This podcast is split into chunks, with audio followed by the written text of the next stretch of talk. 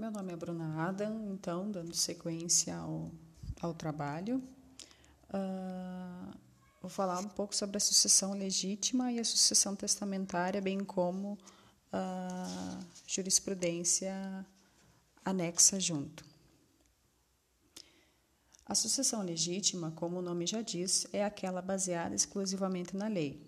A divisão dos bens deve ser deve se dar primeiramente igualitariamente entre herdeiros necessários, na seguinte ordem: primeiro descendente, cônjuge, companheiro; segundo, descendentes, não havendo cônjuge, companheiro; terceiro, ascendentes, cônjuge, não havendo descendentes; quarta, ascendentes, não havendo descendentes ou cônjuge, companheiro; quinto, cônjuge, companheiro, não havendo descendentes e ascendentes. Não havendo herdeiros necessários, a sucessão se dará igualitariamente entre os herdeiros facultativos, na seguinte ordem: primeiro irmãos, segundo sobrinhos, terceiro tios, quarto primos, tios, avós e sobrinhos e netos. Na divisão entre o cônjuge, companheiro e filhos, cabe uma vírgula.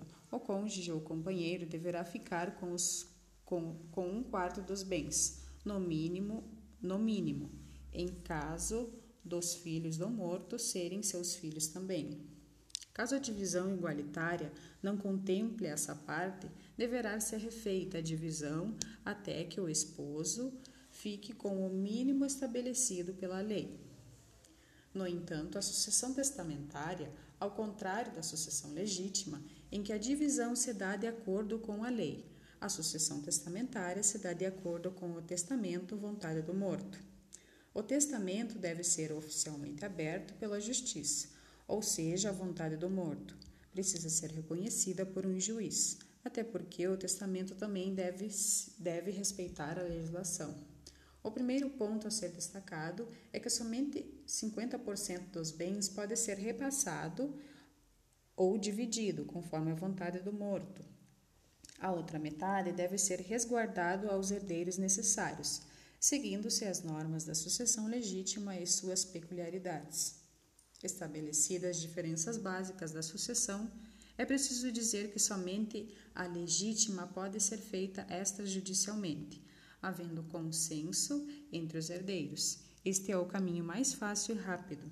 Conforme o caso, pode ser resolvido em 30 dias, ao passo que uma partilha levada à justiça pode levar em média no mínimo dois anos principalmente porque a emissão ou a juntada de documentos e outros trâmites burocráticos emperram o andamento do processo. Sem contar que a carente estrutura do judiciário também contribui para a morosidade. Ah, uma jurisprudência com relação ao assunto é a seguinte: ementa apelação civil, direito tributário, execução fiscal devedor falecido anteriormente à constituição do crédito tributário, ação proposta contra a sucessão, legi a sucessão legitimidade. Correta propositura da execução fiscal contra a sucessão ou espólio no que concerne aos créditos tributários, constituídos após o óbito do devedor. Inteligência do artigo 131, segundo e terceiro do CTN, na espécie não há inventário aberto, e desse modo a responsabilidade se direciona a todos os herdeiros do falecido, até prova em contrário, existência de inventário e existência de bens a partilhar, inclusive dinheiro em espécie, a fim de suprir lacuna, lacuna legal. Nesse passo, o artigo 4 inciso, inciso 6 da LEF, que prevê a possibilidade da presença dos herdeiros do executado no polo passivo da ação de execução fiscal. Apelação provida, agravo do instrumento número 700839 58 124 21 Câmara Civil, Tribunal de Justiça do Rio Grande do Sul. Relator Marco Marco Aurélio Rens, julgado em 26 de 8 de 2020.